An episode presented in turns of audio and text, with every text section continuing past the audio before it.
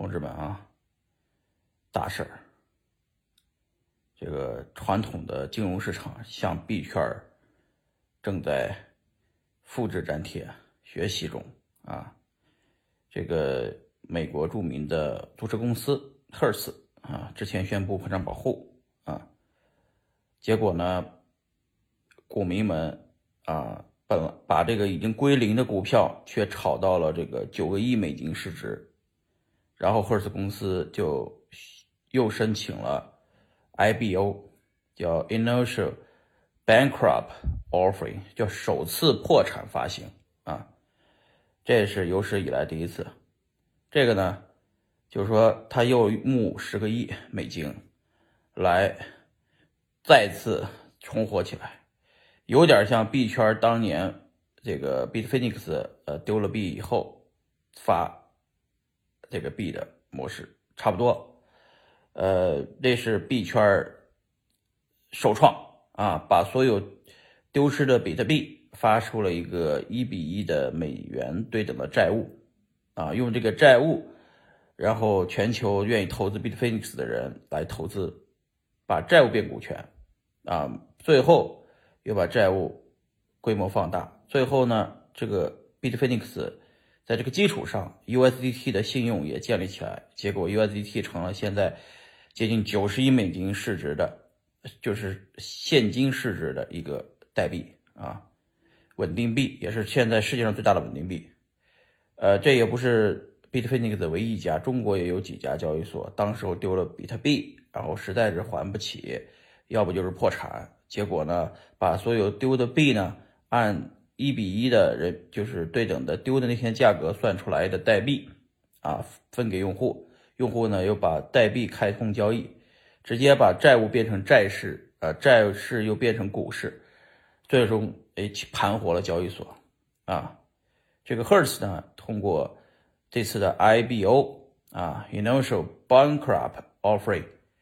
可能是开创了美国历史上第一次金融历史上第一次的 IBO。啊，也就是说，这次这是继 ICO 啊、IFO 之后的又一次叫 IBO 啊，很有意思。大家随时关注这个东西给大家带来的呃这个思考。也就是说，中国也好，世界各地也好，如果哪个企业破产了，股票大家可以炒一炒啊。然后呢？因为你炒着炒着，一个企业如果股票炒高了，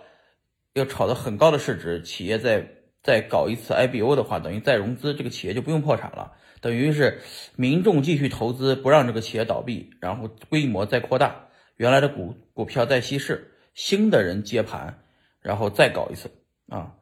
呃，这个贾跃亭可以考虑一下，因为乐视毕竟还是有那么多的用户和影响力的。呃，一些破产了的，包括呃这个暴风影音的这个冯老板啊，还有这个哎呀一堆了，我就不举例了。就之前这种，呃市场上有点儿，就是公司已经不行了，但是市场影响力还在，股票还在，壳还在的，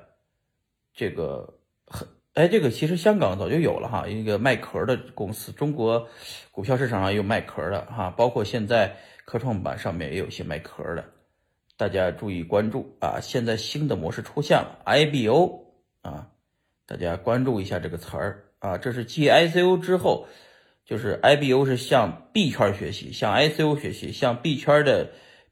嗯，，B 圈早就有 IBO 了，就是本来要倒闭的交易所，然后用这种方式进行再融资，又起来了，也很多。呃，现在这个 IBO 的这个概念，大家现在要开始关注了啊，说不定。就可以用到你的公司、你的企业以及你身边的一些破产了的个人，比方说哪个人啊破产了，呃，全部就没钱了，但他也可以把自己的这个赚钱能力以及影响力发一口币来，然后再，再再把破产的个人也能破产嘛，个人也能发行 I 发行 IBO 嘛，是吧？这是一种把区块链运用到极致的一种创新啊，大家可以呃。好好研究，我们下以后啊，这个事情还能再讨论讨论。我给大家抛出这个砖来，IBU 这个砖来，大家讨论一下，好吧？